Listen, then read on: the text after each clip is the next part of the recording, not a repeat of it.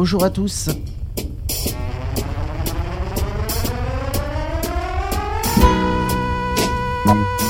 Aujourd'hui, nous parlons des adolescents en situation de très grande difficulté. De rupture en situation de crise, ils traversent nos institutions sans pouvoir s'y arrêter.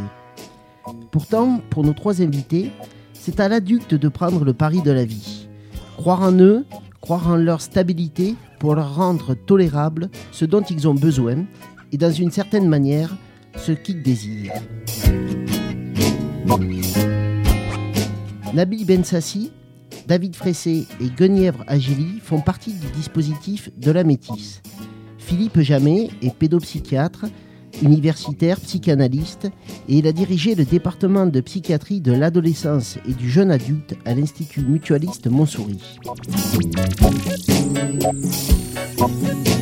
Tous les trois, ils sont les invités de cette émission durant laquelle vous retrouverez le Je dire de Julien Pernaud, la chronique de Dominique de Pléchem et le carnet sonore d'Hervé Laude. À la technique Nathalie Aubry, à la réalisation Julien Pernaud, au trottoir d'à côté de l'émission, c'est parti.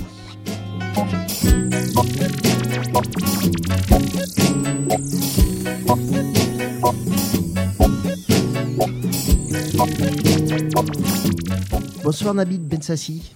Bonsoir. Alors merci de nous recevoir chez vous, car on est chez vous, puisque c'est chez vous que vous recevez deux adolescents qui sont euh, dans le studio avec nous aujourd'hui, Alan et, Jordan, puisque vous êtes donc assistant familial au sein du dispositif de la métisse. David Fressé, bonjour. Vous êtes directeur du dispositif de la métisse, jeune dispositif élaboré en Seine-Saint-Denis et pensé pour accompagner ces adolescents en rupture d'accompagnement. Enfin, Guenièvre Agili, vous êtes accordeuse à la métisse. Alors, qu'est-ce que c'est qu'une accordeuse à la métisse Oui, bonjour. C'est un nouveau métier, accordeur. C'est d'ailleurs une des spécificités de ce projet de la métisse qui, en très rapidement dit, permet de mettre en lien tous les partenaires concernés par euh, le jeune et son projet et de les mettre en accord avec le respect des différences de chacun. Très bien. Enfin, Philippe Jamet, bonsoir. Bonsoir. Alors, je vous ai présenté, mais vous êtes pédopsychiatre, professeur des universités. Vous avez dirigé le département de psychiatrie de l'adolescent et du jeune adulte à l'Institut mutualiste Montsouris. Vous êtes aussi psychanalyste. Et vous avez également créé un DU Adolescent difficile, approche psychopathologique et éducative à l'université Pierre et Marie Curie. Nous avons donc avec nous aussi Alan et Jordan et vous êtes les bienvenus et vous pouvez intervenir dès que vous le souhaitez. Alors vous êtes tous attentifs à ces adolescents en grande difficulté et nous allons essayer ensemble de, les comprendre et de comprendre comment nous, adultes, euh, nous pouvons jouer notre rôle à leur côté. Mais euh, commençons par écouter ce qui se dit, les mots ou les représentations qui accompagnent ces, jeunes. C'est le lui dire de Julien Pernaud. Violents, fugueurs, ils ont entre 12 et 18 ans. Plus aucune structure n'est prête à les accueillir. On les appelle les incasables. Je suis juge des enfants. Je suis pas la police, vous n'êtes pas devant un tribunal. Mon rôle, c'est de protéger les enfants dits en danger. Tu menaces de tout casser, ça va t'apporter quoi? Eh ben garde-le, y a pas de problème De toute façon, bonne chose, parce que c'est un boulet pour tout le monde, ce gosse Elle se situe comme une victime et elle cherche à tout prix un responsable. Ta vie, elle tu fais la même chose en train de défendre, t'es tout le temps Mais allez, vas-y, circule Là, on est dans une crise un petit peu euh, caractérielle, on va dire. Hein, mais à la fois, c'est aussi euh, le sentiment de toute puissance. Ça fait trois fois en quatre mois que tu viens dans ce bureau. Je peux pas dire que ça me fasse très plaisir de te voir. Oh, ma vache, pas au faible. C'est dans les foyers qu'il a pris le mauvais pli. Oh, je vais avoir la rage. Ouais, tu peux avoir la rage, c'est ton droit. Mais ce qu'il faut que tu te rappelles aussi, c'est que toutes ces affaires-là, c'est toi qui les as, qui les as créées, non? Je suis fatiguée de le suivre comme ça, dans les commissariats, dans la justice, j'en peux plus. Je sais pas comment l'apprendre, je sais pas comment lui parler. Et même une fois, je l'ai pris dans mes bras. Bah, il est resté figé. Hein. Je sais qu'elle m'aime, mais elle ne fait pas voir du tout. Que ce soit de la maltraitance ou que ce soit l'absence de limite et le fait de tout laisser faire, ça aboutit régulièrement au même résultat. Euh, on peut amener des enfants à être dans une situation de toute puissance. La toute puissance, pour un enfant, c'est insécurisant.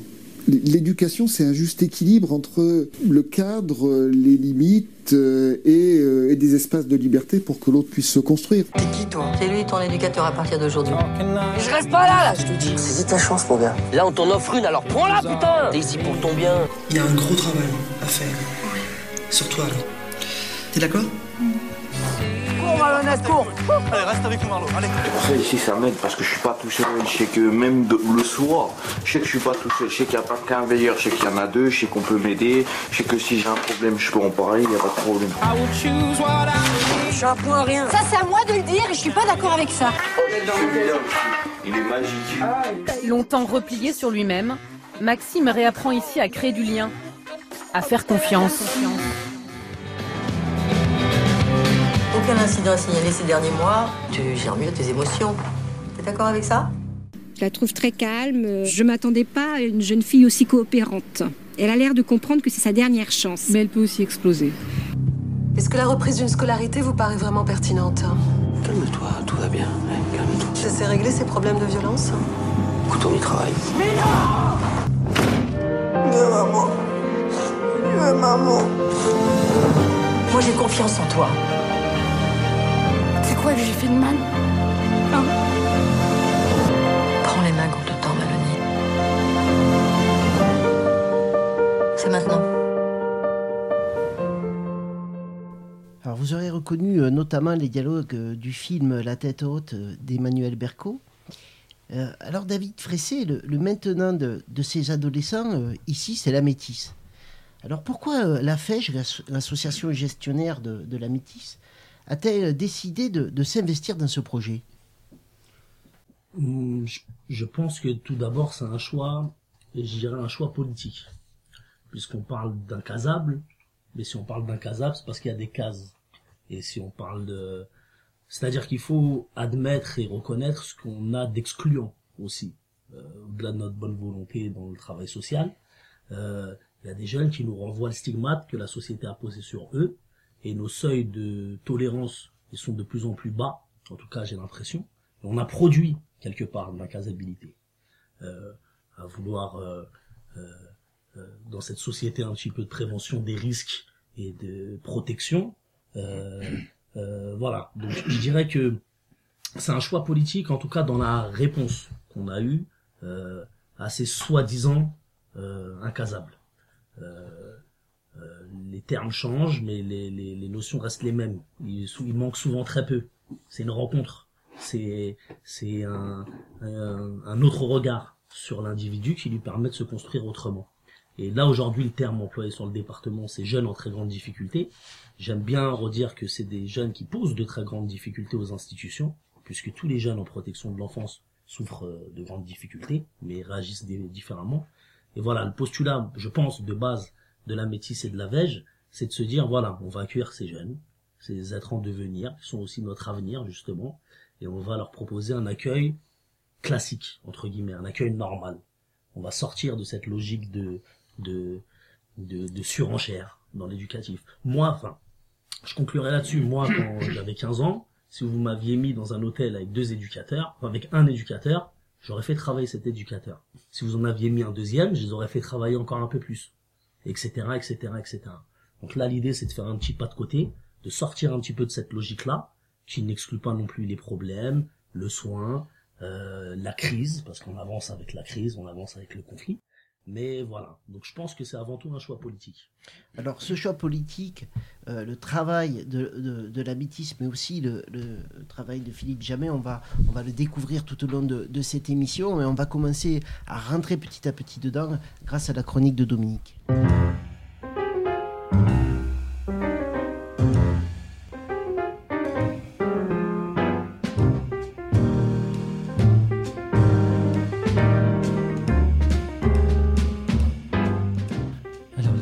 Les jeunes incasables ou en situation de très grande difficulté sont-ils condamnés à errer d'institution en institution? Pour le moins, ces adolescents interrogent notre éthique. Jusqu'où et comment une institution peut-elle travailler avec des jeunes qui la rejettent, voire la violentent?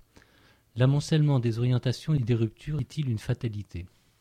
Le projet porté par la VEJ et la pensée développée par Philippe Jamais semble s'opposer au renoncement et faire l'offre d'un accompagnement à la souffrance qui les anime en proposant notamment la continuité et des moyens pour faire face à la complexité de cette rencontre et sa mise en échec. Pourtant, la tâche est rude et a épuisé plus d'une équipe. Car dans ce face-à-face, il faut accepter sa propre impuissance, résister aux effets négatifs de leurs symptômes, se confronter au passage à l'acte, au sentiment de dépossession de soi qui structure leur identité, faire face à leur manque de sécurité interne et à ce que vous soulignez Philippe Jamais, à la destructivité comme repère identitaire ultime.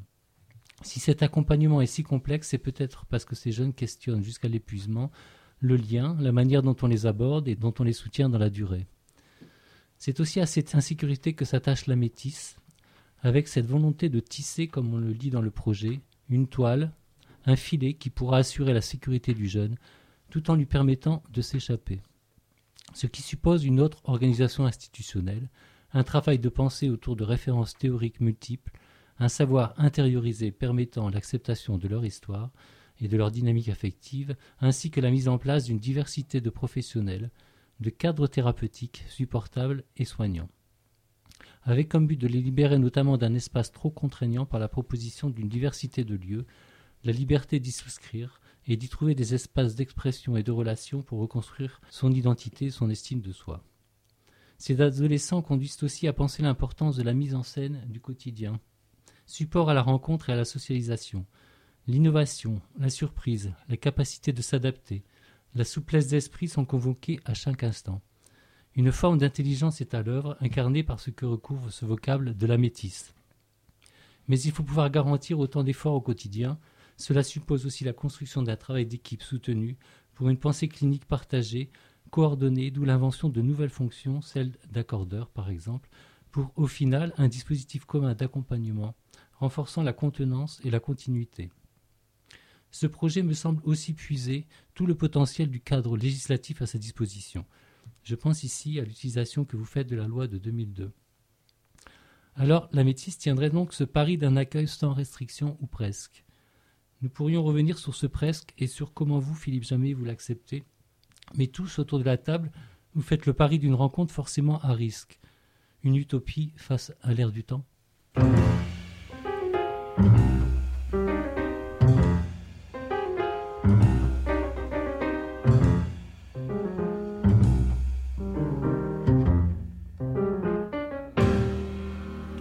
sur, le, sur la question politique face à l'ère du temps Là, il y, a, une notion d'inconditionnalité l'accueil qu'on propose.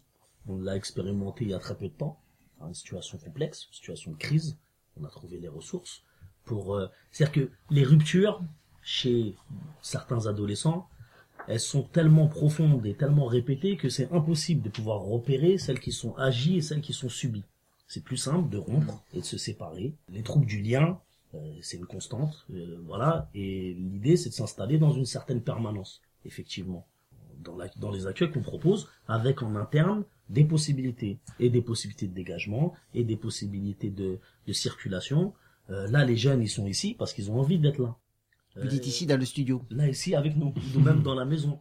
C'est-à-dire que la question de la fugue, par exemple, ce qu'elle vient dire, euh, même si fugue, enfin, comment dire, il n'y a pas de grille ici, il n'y a pas de porte, il n'y a pas de porte fermée, il n'y a pas de choses comme ça. Si un jeune il doit sortir, il va sortir.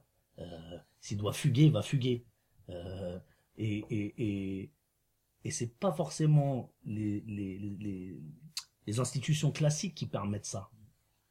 En, effet, pour rebondir, hein, on a, on a l'impression souvent d'un effet de, de, sidération dans les institutions classiques, euh, comme si on était dans la capacité de comprendre, de comprendre les comportements. Monsieur Jamais, comment on peut définir ces adolescents euh, dont vous, vous disiez qu'ils ne, pouvant, sont, ne pouvant rencontrer des adultes de façon tolérable, euh, ils vont à leur propre rencontre en se tapant la tête contre la société Oui, ben, je crois qu'il faut bien comprendre que personne ne choisit ses émotions. Ça, on a un petit peu l'illusion que c'est nous qui décidons ce que nous sommes, ce que... Ben non, on n'a pas choisi ce qu'on est. Hein, on, l'oublie. Euh, on est, euh, la vie, c'est la rencontre d'un génome avec un environnement. On n'a choisi ni l'un ni l'autre. Bon, faudrait pas l'oublier. Et on croit que nous, c'est nous qui avons décidé ce que nous sommes tranquillement. Pas du tout. Vous décidez pas le matin de vos émotions du jour. Vous allez faire ce que vous pouvez, mais elles vont euh, avec elles. Vous allez pouvoir essayer de les contrôler, mais on décide pas. Et c'est là où je m'élève, si vous voulez, contre un terme de la toute-puissance. Mais c'est un contresens total. C'est pas la toute-puissance. C'est qu'ils sont sous contrainte émotionnelle, comme nous, quand tout d'un coup on pète un plomb, qu'on s'énerve, qu'on... C'est totalement l'inverse, en fait. Et c'est totalement l'inverse. J'avais justement un patient qui me disait c'est la toute-puissance de l'impuissance. C'est-à-dire quand on se sent euh, pas compris, quand on a l'impression que personne n'y comprend rien, que même soi-même, on ne sait pas ce qu'on a envie, on a envie de choses contraires, on a envie d'une chose et de son contraire, on a envie... alors on envoie tout en l'air, ah, puis zut, et puis merde, et puis... Mais c'est pas la toute-puissance. Et en pensant la toute-puissance, nous, on rentre dans un conflit de pouvoir. Et on va t'apprendre des... Mais non, c'est que...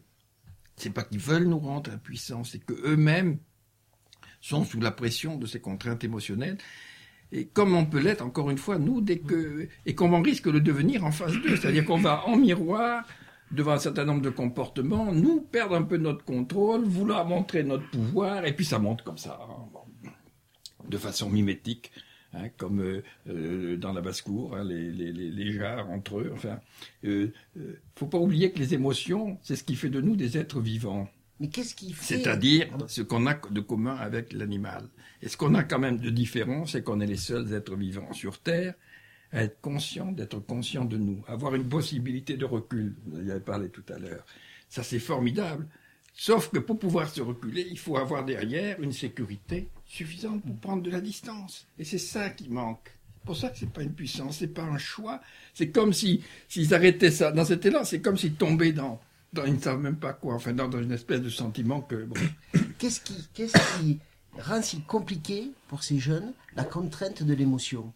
Vous dites qu'il y a une entrée souvent en résonance entre ce que vous appelez le génome et son environnement. Comment se construit cette difficulté de la gestion de l'émotion Elle se c'est là où l'accordage est important.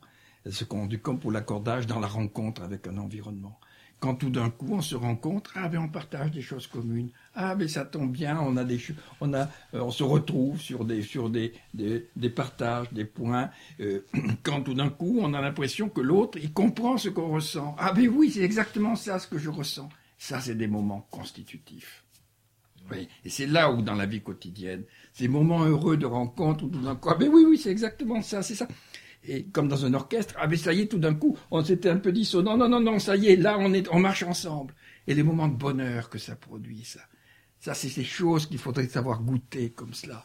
Et pour ça, il faut pouvoir cohabiter, confronter, et ne pas dramatiser les moments difficiles.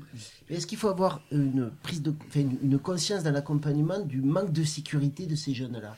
Ah, oui, ah oui, ah oui, c'est important. Mais comment en prendre conscience et surtout si, si vous pouviez nous dire juste Comment se construit ce manque de sécurité pour ces, pour ces jeunes Justement, c'est que il vient, il vient d'un défaut de construction de la sécurité. C'est-à-dire la sécurité, ça se construit pas. C'est parce que la sécurité, le, côté sécuritant, ne s'est pas construit. Pourquoi? Parce qu'on n'a pas une confiance suffisante. C'est-à-dire on a été soumis à des règles, des réponses de l'environnement imprévisibles, contradictoires, et qu'il n'a pas pu se, se, construire cette tranquillité qui fait qu'on a confiance et qu'on va trouver à s'ajuster parce que on sait que ça va s'arranger. Et c'est là où tous les traumatismes, tous les, et qu'en miroir, ils ont rencontré justement la violence des ruptures, l'incompréhension des, autres. C'est tout ça qui n'a pas pu se construire et qu'il faut, mais c'est toujours possible, voilà, de se construire. A, ce n'est jamais fatal. Bon. Et ça, l'avantage d'avoir 50 ans de recul, c'est qu'évidemment, on peut voir combien des gens qui étaient enfermés dans ce que j'appelle la destructivité, c'est-à-dire l'obligation de reprendre un lien qui leur fait peur en le rompant. Parce que dès qu'on se sent impuissant dans la, dans, dans, la, dans la vie, il faut, voir que pour tout le monde, tout ce qui est de la vie, ça ne se, ça ne se maîtrise pas la rencontre, tout ce qui est vie, on dépend de la réponse de l'autre.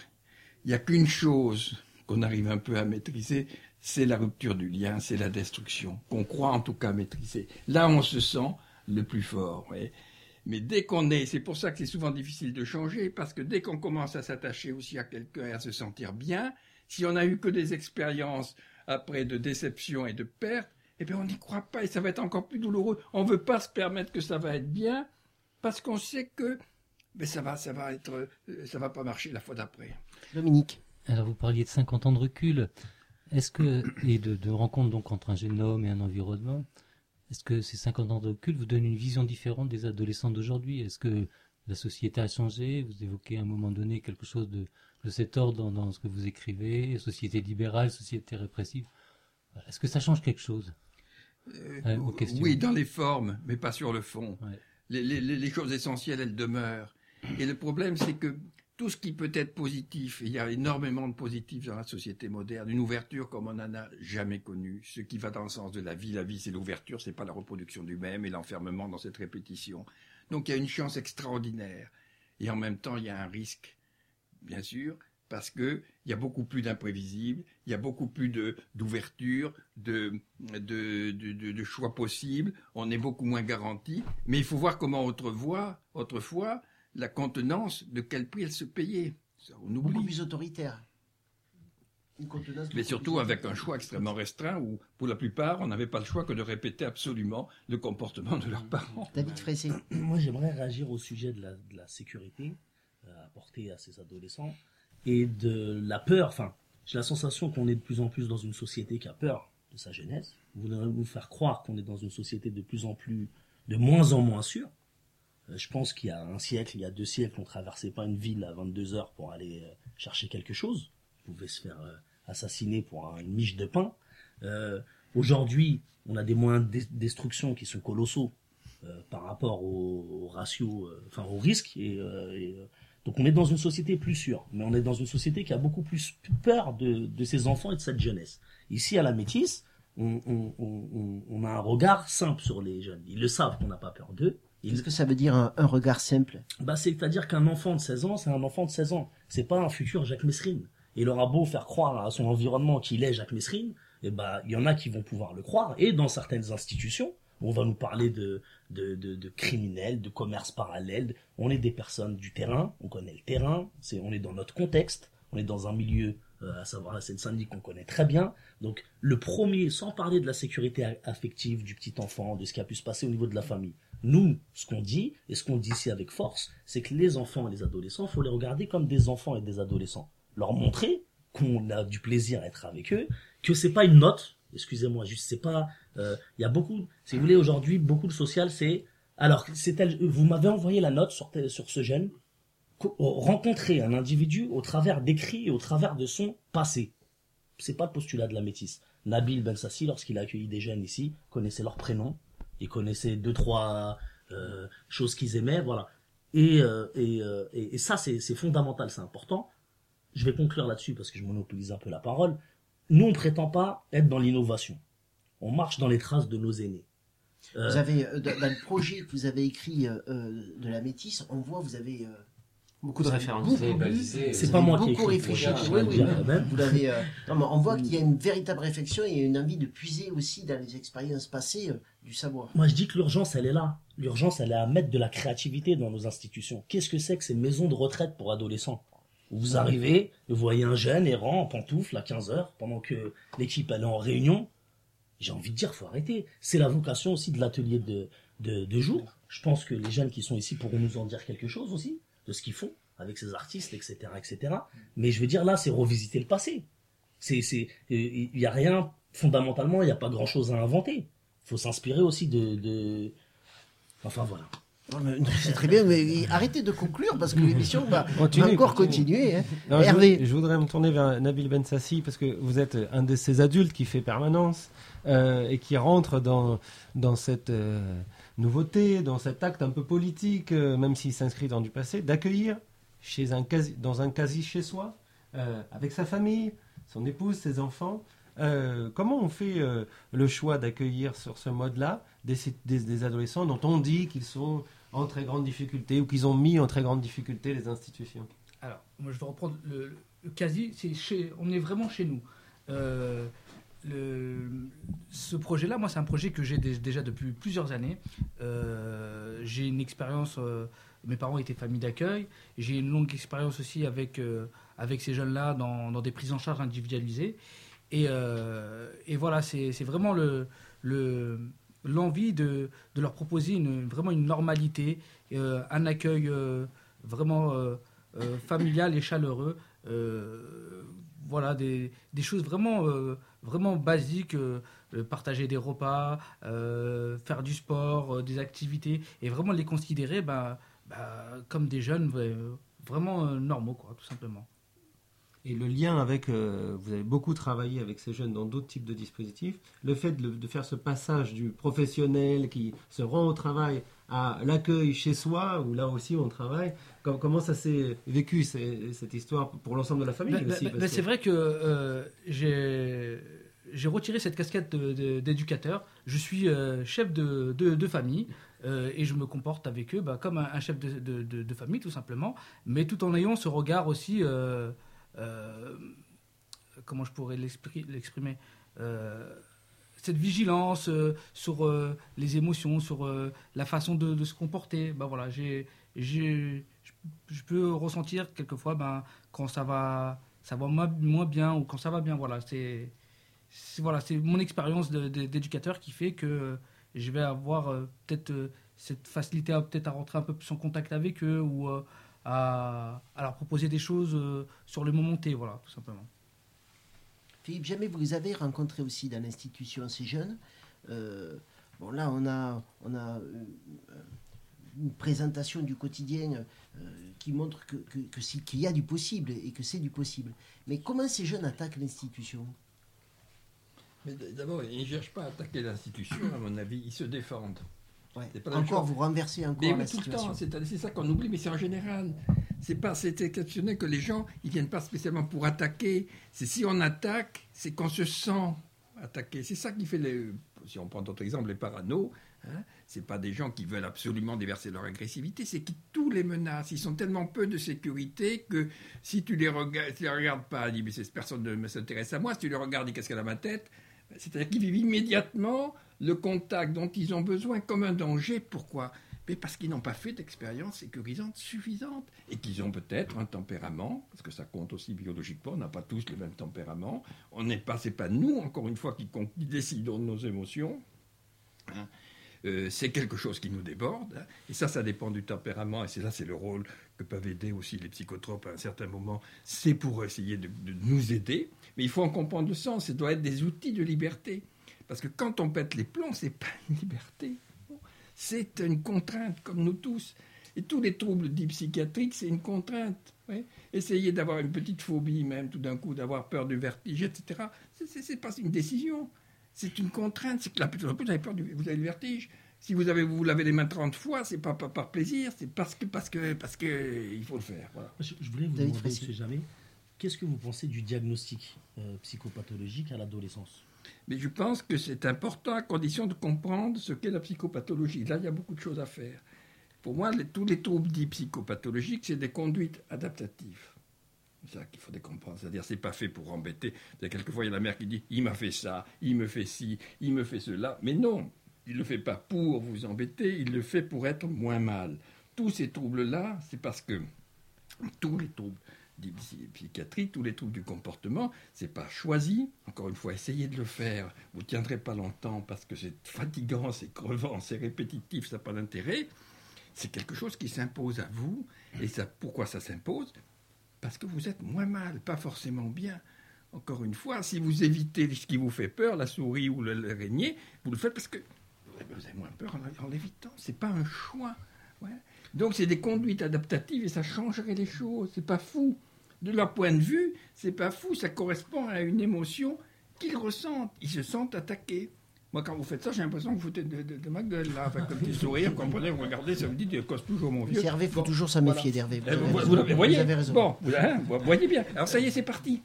Bon, ça y est, ça y est, on dit, c'est lui, vous voyez bien. Une fois de plus, il va.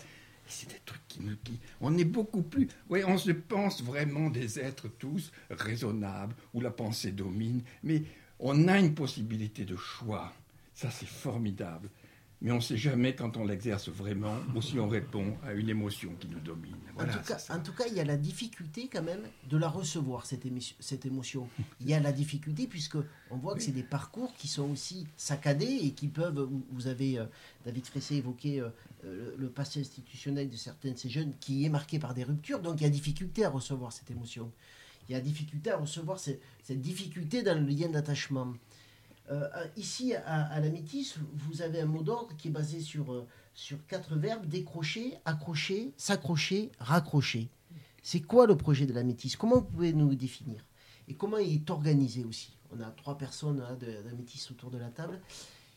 comment faire comprendre aux auditeurs? Qu'est-ce qu'on fait à la Métis On a une famille d'accueil, donc euh, pour les soirées, les week-ends la vie quotidienne. La vie quotidienne. Qu'est-ce qui se passe après? Comment est passé ce dispositif? Ce dispositif, il, s'articule autour de la maison, de la maisonnée, avec une référence importante et une autorité fondamentale qui est celle de l'accueillant. On n'a pas trouvé mieux jusqu'à maintenant comme appellation. Qui est forcément un homme, excusez-moi de vous Non, l'accueillant ou l'accueillante. Euh, on a peu de femmes pour, pour le moment. Euh, mais on en a. Euh, les accordeurs, donc comme on disait tout à l'heure, euh, les ateliers de jour. Dans la fonction, excusez-moi, est-ce qu'on peut vous rappeler la fonction des accordeurs? Je vais laisser la parole à ma collègue. pour ça. Euh, l'accordeur est un, est un professionnel. On va être quatre, on est deux pour l'instant, dans lesquels on va. Je reprendrai un peu ce que disait Philippe Jamais, en le disant autrement, c'est-à-dire sur sur un terrain plus dans le social, en langage, euh, on croit à la métisse que la relation, la rencontre, euh, peut métamorphoser le sujet, mais les sujets. C'est-à-dire que finalement, un sujet qui rencontre un autre sujet, une personne qui rencontre une autre personne, ce qui est intéressant, c'est pas la personne ou l'autre, c'est ce que produit la relation. Hein. On a aujourd'hui un monsieur que moi j'admire et qui m'a référence en termes de philosophe, Edgar Morin, qui va parler non plus de relation, mais de reliance. Et la reliance, c'est quoi? C'est ce qui permet à chaque personne de se transformer par la relation. Et non pas la personne qui transforme la relation, mais c'est la relation qui est un élément, un phénomène, une énergie vivante, produite par deux individus, trois ou quatre, et qui va par ricochet, transformer A en A', B en B'. Si moi je ne suis pas transformé quand je parle avec Alan, c'est sûr qu'il y a beaucoup de, chances qu'Alan ne soit pas transformé. Et ce qui va nous permettre de mesurer ce a ce qui, ce que, ce qui, ce qui se joue dans la relation, c'est en quoi je suis transformé, qui peut me faire penser que l'autre pourrait être transformé en un A+, A-, prime, ou on l'appelle comme ça. Et donc l'accordeur, il va jouer ça avec les partenaires aussi.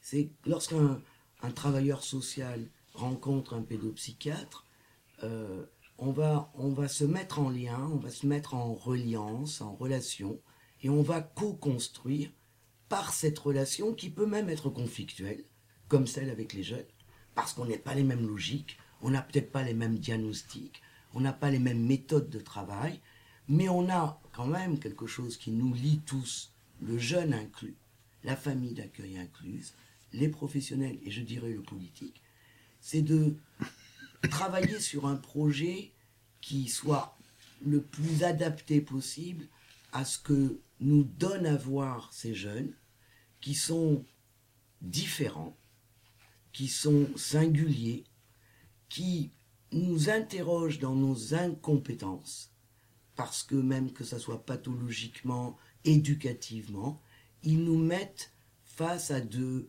des choses beaucoup plus floues que ce qu'on connaissait avant, beaucoup plus flottants, et on a à nous-mêmes euh, ben, réapprendre des choses, reconstruire des choses. Alors vous, vous accompagnez les différents professionnels de la Métis dans les rencontres avec les partenaires. Oui, et je, et je rencontre, et je pense que ça, il faut le dire, parce que pour moi, c'est une des choses. Euh, Philippe Jamais est ici, et, ancien président de l'école des parents et des éducateurs. Et, euh, toujours président. Et euh, moi, je ne suis plus à l'école des parents, mais j'y étais pendant presque 20 ans. Et je crois beaucoup aussi que la construction de l'individu dans cette partie, partie de la sécurisation vient aussi dans un travail sur l'histoire de ce jeune. À l'adolescence, c'est compliqué de réviser son histoire, mais moi je suis aussi là pour aller travailler avec les familles d'Alan, de Jordan, d'X et d'Y, de tous les jeunes, et remailler, reconstruire avec eux, parce que je crois que le futur se construit aussi par une forme de saisissement, quel qu'il soit, d'un passé, quel qu'il soit. Alors, on a donc euh, euh, l'accueil au, domicile, on a donc l'accordeur. Est-ce qu'on a d'autres parties dans ce dispositif? Oui, il y a d'autres parties, mais j'aimerais juste faire un petit détour par cette question-là du travail avec les familles. Moi, c'est la première fois dans ma carrière professionnelle que j'entends que c'est plus l'ASE qui doit travailler avec la famille. Or, par définition, l'ASE, la DAS, dans l'imaginaire collectif et des familles, ne peut pas travailler avec les familles. Soit en termes de temps, parce qu'ils ont, ils sont complètement saturés et dépassés, soit par ce qu'elles représentent. Ils représentent le placement. Donc, on va aller sur d'autres modes de fonctionnement avec des structures dites spécialisées qui n'ont pas euh, les moyens qu'une association comme nous peut avoir, peuvent avoir. Pardon. Parce que travailler avec les familles, c'est d'inscrire aussi. Moi, j'ai connu des gens, des enfants, qui connaissent leurs parents sur 10, 15 ans par, le, par le biais d'un bureau avec une psychologue et une éducatrice. C'est-à-dire qu'ils n'ont jamais rien vécu, ou en tout cas depuis le placement, avec leurs parents. Ils n'ont jamais marché dans un parc. Et ça, c'est dramatique. Donc, il n'y a pas, pour le coup, de... C'est-à-dire que l'enjeu, c'est de préserver l'enfant et d'accueillir l'enfant ou l'adolescent euh, avec une neutralité. On est là pour travailler avec les enfants. Les familles des enfants, ils viennent pas ici. Les familles des enfants, on va pas les rencontrer euh, au forceps ou quoi que ce soit. il se fait où alors ce lien? Il se fait, ils peuvent se faire chez eux, il se fait dans un café, il se fait à rencontre 93 à Saint-Denis, il se fait dans des lieux comme ça. Euh, il n'y a pas une volonté à tout prix, j'ai envie de dire, de recréer du lien, mais je pense que des racines, elles se posent à condition qu'on sache d'où vient l'arbre. Donc ces enfants, ces adolescents, ils ont besoin de savoir d'où ils viennent, il y, a le génogramme, il y a la parentèle. On approche aussi les choses de façon assez euh, euh, mononucléaire, papa, maman. Mais il y a des jeunes qui ont des grands-parents, des oncles, des tantes, etc., etc. Et encore une fois, je pense que le placement chez le tiers digne de confiance dans le passé, ça se faisait un peu plus. Je crois que c'est quelque chose à revisiter aussi. Parce que ces jeunes-là, tout le temps, c'est une constante. Ou alors c'est extrêmement rare qu'on n'arrive pas à trouver une ressource familiale euh, en cherchant un petit peu. Et la fonction d'accordage, c'est aussi d'aller chercher. J'ai le souvenir, moi, de ce gamin qui parle de l'assistante familiale qu'il a accueilli dans le Nord de ses 0 à 5 ans. Voilà. Avec qui ça a été compliqué, parce qu'il l'a mordu ou je ne, sais, je ne sais trop quoi. Et qui avait besoin de la revoir, de pouvoir. De ça, elle voulait, il voulait savoir si elle était d'accord de le revoir, si elle lui avait pardonné. Entre-temps, ce gamin, il en a fait 60 des institutions. Et bah, pouvoir réinscrire euh, euh, un, sujet dans lui-même par le biais d'un visage, c'est fondamental. Ensuite, donc il y a ces accordeurs. Le travail, quand on sait qu'on va accueillir un, jeune, le travail commence avant son accueil physique euh, chez l'accueillant ou l'accueillante. Il commence par un travail d'investigation, il commence par un travail de rencontre de ce qu'il y a autour de, de, de, de l'enfant ou de l'adolescent, rencontre de l'adolescent, et c'est ce qui s'est passé par la force des choses et peut-être que Alan pourra en dire quelque chose, puisqu'on montait en charge petit à petit, on cherchait les maisons, on, attendait que les accueillants soient agréés pour pouvoir accueillir les, enfants. Donc on a proposé une entrée dans la métisse via ce fameux atelier de journée. Et on s'est rendu compte que c'était une porte d'entrée extrêmement intéressante pour, euh, pour, ces, pour ces jeunes hommes donc là, je m'adresse à toi directement. Est-ce que vous pouvez juste, euh, avec Alan, excusez-moi Alan, hein, juste nous dire qu'est-ce qui se passe dans ces ateliers, comment ils sont organisés rapidement avant Alors, ces, ateliers, ils sont, donc, sont dirigés par ma collègue euh, Barbara, chef de service. Euh, ce sont des artisans, des sportifs, des, artistes, et la liste est, sera longue. En gros, c'est 5 ETP. Mais on ne va pas recruter une personne à plein temps parce que ce serait un non-sens. Un musicien, qui, qui, qui, qui, fait, qui fait des concerts, on va pas lui dire tu vas travailler avec nous à 100%. Donc, on réfléchit de façon ad hoc aussi. C'est-à-dire que là, il y a un gamin, euh, il y a un projet autour du numérique, euh, de la robotique. Ben, on allait chercher quelqu'un qu'on connaît, il va venir, il va travailler trois heures par semaine avec ce jeune, autour de quelque chose de concret, qui va lui permettre de renouer avec un collectif, mais qui ne sera pas un collectif d'enfants placés en très grande difficulté, qui sera un collectif d'enfants qui ont envie de faire du numérique et de la robotique. Et c'est là aussi où elle se fait la resocialisation. On veut socialiser, on parle d'insertion, de réinsertion, si tant est que des personnes ont déjà été insérées, mais on, on, confronte les, les, mêmes publics ensemble. L'insertion, elle se fait pas comme ça, elle se fait parce qu'on fait là, une rencontre improbable. Aujourd'hui, il y a différentes générations, personnes très différentes. On est là, assis autour d'une table, on parle d'un sujet, chacun va s'exprimer. C'est ça aussi, et c'est ça aussi le postulat de la métisse. Donc, aujourd'hui, il y a, il y a Toufi Koulmi, qui est photographe professionnel, qui intervient euh, avec les jeunes. Il y a Théo, euh, Théodore euh, Mauboussin, qui, est, qui était footballeur professionnel, qui intervient autour d'une palette assez impressionnante de différentes médiations sportives. Il y a Kisala Mouyabi, qui est musicien, donc compositeur et puis auteur-compositeur, c'est ça? Voilà, auteur-compositeur. Il y a qui encore Alan Il y a Cédric. Il y a Cédric, Cédric Wattier qui est graffeur. Il y a Zoran Bakic qui est entrepreneur dans le bâtiment et euh, peintre à la base euh, en bâtiment. Euh, là, on est en train de. Il y a quelqu'un qui fait de un dispositif qui s'appelle Box avec les mots. Toute une série de médiations qui, Toute une série servent à retravailler la, la socialisation du, gamin et, sa confiance en lui, peut-être aussi d'une certaine manière. Et une rencontre spécifique. Et, puis sortir de l'éducateur, juste ça aussi. C'est-à-dire que, euh, euh, je sais pas, euh, je me tourne vers Nabil dans un premier temps. quand tu es avec un. Il dit ah bah, Je suis avec mon éducateur. Mm. Donc on, est avec des, des, personnes. On veut qu'elles se construisent. Le but de l'éducation, c'est la fin de l'éducation. Bon, on a des, des, parfois des enfants, des adolescents qui peuvent voir l'adulte que sous la forme d'un éducateur. C'est mon éducateur. Eh ben non, je suis pas ton éducateur. Moi, je suis photographe professionnel, on fait des photos.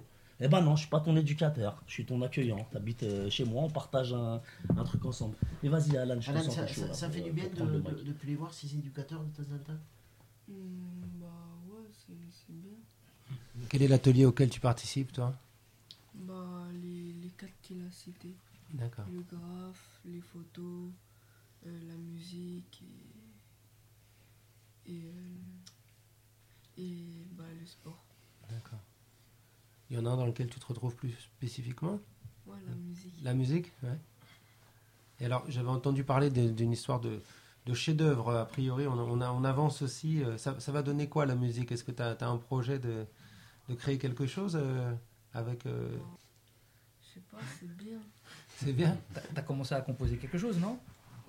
Ouais, des instruments. Des instruments en tout cas, euh, nous, nous, on est preneurs, hein, au trottoir d'à côté. Euh, s'il y a un morceau qui, qui se fait. Le euh, problème pour le chef d'œuvre, excusez-moi, c'est juste que c'est Jordan, le producteur. Parce que c'est lui qui doit vendre son CD et produire. et donc là, on est sur des gros contrats avec, avec les Américains. Donc c'est pas évident. En tout cas, Jordan a un survêtement du, du Barçage, si je ne me trompe pas, et, je, je, le remercie. Juste euh, pour revenir un peu à, ces professionnels, on, les a un peu évoqués, ils ont aussi besoin d'être accompagnés et de, et de se former, euh, de penser aussi un peu à cet accompagnement. On, va, on va traiter un peu cette question autour du, carnet sonore d'Hervé Lode. Le carnet sonore. Mon carnet, mon dictaphone. Carnet sonore. Décider de ne jamais adhérer à un discours sans faire l'effort de le comprendre. Le carnet sonore oui, on va rester dans le 93, mais sortir un petit peu de, la métisse. D'autres associations ont le projet d'accueillir des jeunes dits en très grande difficulté. Et là, c'est euh, Anne Lequen qui est responsable d'un service euh, dans le 93 qui accueille des jeunes de 16 à 21 ans et qui là modifie son accueil pour commencer à, se concentrer sur des jeunes ayant plus de besoins et dits plus fragiles. Et elle, elle vient de débuter un diplôme universitaire fondé il y a 14 ans par M. Jamet. Euh, alors, pourquoi, malgré l'expérience qu'a cette professionnelle, elle a eu ce besoin de formation? Quand on a commencé à travailler sur ce projet, je me suis rendu compte que moi, j'ai ressenti le besoin d'aller effectivement quand même creuser un peu euh, des pratiques aussi professionnelles euh, pour pouvoir les accueillir au mieux et peut-être aussi après euh, faire de la transmission auprès de l'équipe. Alors, les équipes, justement, on va voir. Je, souhaitais savoir qui, sont les gens qui, qui, entrent dans ce DU que vous avez fondé quels sont un peu les profils des gens qui s'engagent. Et on va voir que c'est très varié. Oui, ce qui est intéressant, c'est que euh, c'est vraiment transversal et puis pluridisciplinaire, puisque au-delà de nos pères, nous avons des avocats, nous avons des gens de la police, des, le corps enseignant, nous avons bien sûr des, corps de psychologues et des pédopsies, des infirmiers, et puis des médecins, des gens qui sont dans la pratique, sur le terrain. La pratique de terrain, on le voit, elle est importante au-delà des enseignements théoriques. Et donc j'ai compris à travers l'interview que j'ai eue euh, avec elle que euh, c'était l'analyse des pratiques qui était fondamentale. Et je lui demandais comment ça s'intègre pendant la formation. Nous avons dans les deux jours de formation par mois une demi-journée où on se retrouve en petit groupe de tous ces, ces corps de métier. Et donc on essaie de croiser nos pratiques. Donc chacun là va être amené à présenter une situation auquel il a été confronté et pour laquelle il a été évidemment en difficulté. Personne en tout cas qui a présenté la situation. À la fin, elle était quand même assez ébranlée. Et je pense que la prochaine fois qu'elle va accueillir un adolescent très difficile dans son établissement, là je pense qu'elle a quelques billes pour peut-être penser différemment. Donc on le voit, la question c'est d'amener les gens à penser différemment et c'est un peu ce que vous faisiez à chaque fois qu'on interrogeait, vous, vous retournez un petit peu la question. Euh, penser différemment, la question que je vais poser, c'est qu'elle avait une équipe déjà constituée. Et donc, il allait avoir l'accueil de jeunes dits en plus grande difficulté. Et bien que ce soit tous des professionnels, je voulais savoir comment a réagi l'équipe euh, à l'arrivée de ces jeunes. Eh ben, il y, a plusieurs mouvements. il y a un peu de peur et d'inquiétude, mais qui n'a pas heureusement duré très longtemps, mais tant qu'on les a pas accueillis, ben voilà, on se pose plein de questions. Et puis plus on approche, il y a une vraie mise au travail avec effectivement un questionnement et un, repositionnement de nos, nos, pratiques. Et là, l'équipe est vraiment au travail et assez motivée. Enfin, il y a aussi l'idée des adolescents déjà présents, qui sont notamment dans un conseil de vie sociale. Et euh, quand il aura été présenté le projet d'accueil de jeunes dits plus fragiles, c'est intéressant de voir comment eux ont réagi. Ils nous interrogent hein, en disant mais c'est quoi ces adolescents difficiles? Puisque nous on, pour certains d'entre nous on est déjà difficiles alors euh, voilà c'était assez drôle voilà, donc on voit bien que la, la, la catégorie euh, vue par les jeunes, ça, ça, ça, ça, vaut son pesant d'or. On, est toujours, on est toujours le difficile de quelqu'un. C'est ça, il y a toujours le difficile de quelqu'un. Et en, enfin, euh, je lui ai demandé la, comment euh, travailler la question de l'accueil de ces jeunes qui arrivent toujours de nouveaux dispositifs et comment se fait l'articulation avec les associations dans lesquelles ils étaient précédemment?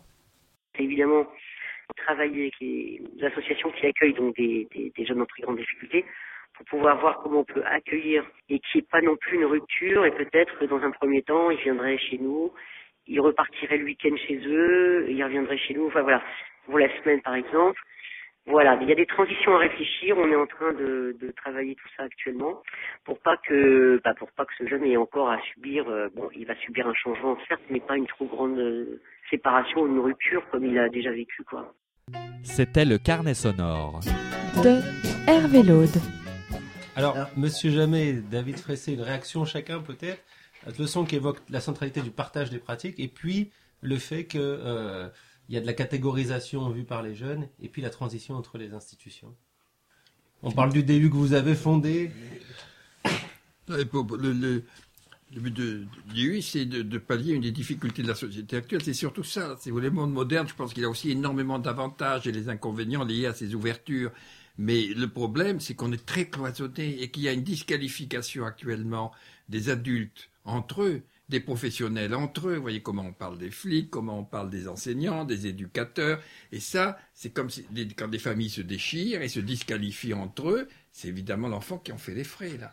Et donc, euh, euh, il est important que dans toutes ces professions qui sont haut potentiel émotionnel dans la rencontre avec les adolescents, c'est-à-dire toute rencontre avec l'expert, va se jouer au niveau de la façon dont cet expert en tant qu'homme ou, femme, en tant qu'individu, vit sa fonction. C'est-à-dire que la motivation, la façon dont il va le faire, les intonations, tout cela va compter encore plus probablement vis-à-vis de l'adolescent que le fait de le verbaliser pour le gendarme, c'est comment il le fait. Et ça, pour, le, pour arriver à le faire de façon adaptée, il faut qu'il comprenne l'importance et que ça n'empêche pas d'être très ferme, mais en regardant l'enfant, de ne pas l'humilier, euh, de, montrer qu'on voit en lui, si justement on est ferme, c'est parce qu'on voit en lui un potentiel qu'il n'utilise pas, et non pas chercher à le rabaisser, à montrer qu'on est plus fort et comment. Et entre eux, ces professionnels qui cessent de se disqualifier. Alors il y a un plaisir de la rencontre. Et c'est ça qui manque euh, complètement à Saint-Fauvent. C'est pour moi l'intérêt du, du DU, c'est cette rencontre entre eux de se rendre compte qu'ils ont le même objectif, avec des moyens différents, mais qui se complètent là-dessus, mais c'est le même objectif, c'est-à-dire de permettre le développement des potentialités de ces jeunes et qui ne sont pas seuls, et qui rencontrent tous les mêmes difficultés. Et là, quel que soit le niveau hiérarchique, dans chaque profession, et c'est très important, c'est les mêmes, ils auront assisté aux mêmes cours, ils participeront aux mêmes ateliers, qui soit chef d'établissement, qui soit infirmière scolaire, qui soit capitaine de gendarmerie, qui soit juge, qui soit éducateur. Et ils apprennent à partager une compréhension commune, assez simple, sur les fondamentaux de ce qui fait la vie, hein, c'est-à-dire cette confiance et cette peur, comment ça va se jouer. Et ça, ça peut se partager. Et on le trouve très peu finalement. C'est ce qui manque à mon avis, où on est enfermé dans le trop d'expertise. Alors là aussi, il faut des deux fils toujours. Il faut celui de l'expertise, mais aussi celui de l'humain, c'est-à-dire de la personne qui est porteur de cette expertise et le sens qu'elle lui donne, le contact qu'il va avoir, ben, ça va être fondamental. Alors, justement, comment, comment vous œuvrez aujourd'hui euh, Quels sont les, les, lieux d'innovation que, que, qui vous intéressent, les concepts, les, les champs de, de pensée dans, lesquels vous vous... Mais je dis de revenir, je pense, à des fondamentaux qui sont liés justement à... On vit une époque assez extraordinaire, c'est-à-dire quand même jamais depuis que euh, depuis l'histoire de la vie sur Terre et depuis les débuts de l'humanité, on a fait autant de compréhension du fonctionnement du cerveau. En 30 ans, on a, pu, on a appris tout ce qu'on n'avait pas appris depuis le début. Donc il y, a une, il y a une rupture complète. Bon. Et ça, c'est une chance, parce qu'on comprend les contraintes qui pèsent sur nous, l'importance de toutes ces contraintes émotionnelles qui font la vie. Mais en connaissant les contraintes, c'est comme ça qu'on peut s'en délivrer. Hervé. J'ai une question aussi par rapport au temps.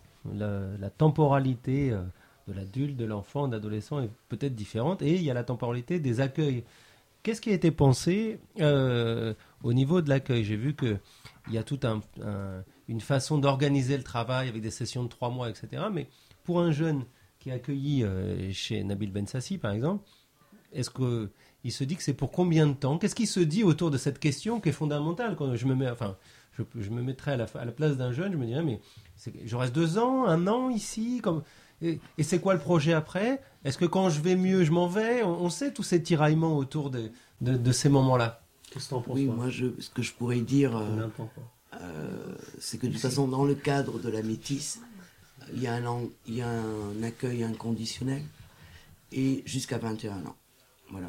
Donc, après 21 ans, il n'y a plus de prise en charge contrat jeune majeur et on va espérer que les jeunes qui sont chez nous à 21 ans n'ont plus besoin et sont autonomes.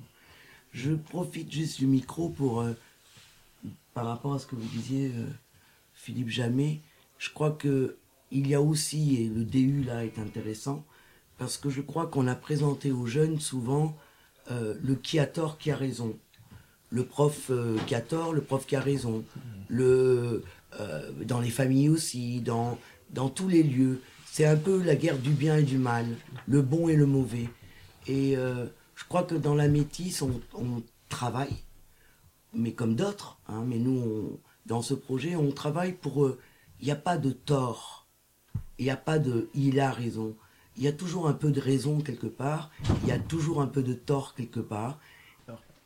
Oui, un dernier mot. Euh, au niveau de la temporalité, évidemment, tout à l'heure je parlais d'intérim du social. J'ai été intérimaire du social. C'est un terme éminemment paradoxal.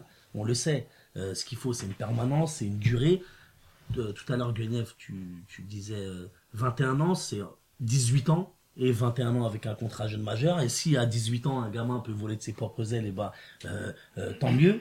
Mais en tout cas, il n'y a pas de limite dans l'accueil. Mais c'est quelque chose qui est permis, et ça, je voudrais quand même le dire. Encore une fois, je parlais du contexte du territoire par le département. Je critique certaines choses. On parle de, de, de, de l'appellation TGD, cette labellisation. On parle aujourd'hui même de place ex-TGD, mmh. comme si cette étiquette allait, euh, était euh, finalement euh, indélébile. TGD jeune en grande difficulté. très jeune en très grande difficulté. Mais fondamentalement, il y a euh, une volonté du département, encore une fois politique, euh, de, de, de, on en est la preuve aussi, mmh. bah, de financer des choses comme ça dans leur originalité, les autres dispositifs aussi, puisque avant j'étais dans une autre association, grosse association qui travaille avec ce public, qui répond différemment, mais qui se prend au, enfin, qui se prend la tête, j'allais dire. Mais oui, qui se prend la tête, parce qu'on se prend la tête. Et c'est aussi quelque chose d'important, c'est ces jeunes-là, pour nous, c'est un laboratoire euh,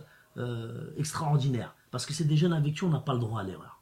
C'est-à-dire que nous, notre réflexivité, nos, pratiques, il y a des jeunes avec qui ça passe pas. Un jeune, euh, on parle de la toute-puissance. Il y a, une toute puissance institutionnelle, il y a des violences institutionnelles aussi. Et il y a des jeunes avec qui ça peut passer. Et il y en a d'autres avec qui ça passe pas. Et ben les jeunes dits en très grande difficulté, c'est aussi des jeunes avec qui les erreurs éducatives elles passent pas. Donc c'est c'est une chance pour nous euh, dans notre pratique de nous réinterroger, d'avancer humblement, de se planter, de prendre des risques, de se brûler les doigts et de et de chercher et, et de confronter nos points de vue. Na- Nabik Ben Sassi, on, on va ranger le studio, on va y aller. hein. Qu'est-ce qui va se passer après alors? Ben, il va se passer ben, comme, euh, comme une soirée normale. Euh, les jeunes vont, vont. On va discuter un petit peu de leur journée, parce que moi je suis rentré un petit peu tard aujourd'hui. Et euh, ils vont se coucher. On, on va préparer la journée de demain, la scolarité pour euh, certains, les activités pour d'autres. Et, euh, et voilà, ben, la vie, tout simplement. Mais en tout cas, merci de nous avoir reçus chez vous pour cette émission. De rien. Alan, merci d'être resté très attentif pendant cette émission. Euh, le mot de la fin? Il y avait un truc à dire ou... Ouais, on attend, le, on attend le morceau de musique? D'accord On pourra le diffuser. On prendra, on prend un rendez-vous euh, sur la radio. Merci beaucoup à tous d'être euh, venus et de nous avoir accueillis euh, chez vous et, et- et bon vent à cette jeunesse. Le trottoir d'à côté, vous euh, retrouvez évidem- évidemment sur notre site trottoirdàcote.fr. N'oubliez pas notre page Facebook. Merci à tous, c'était le trottoir d'à côté et ça fait du bien de se parler.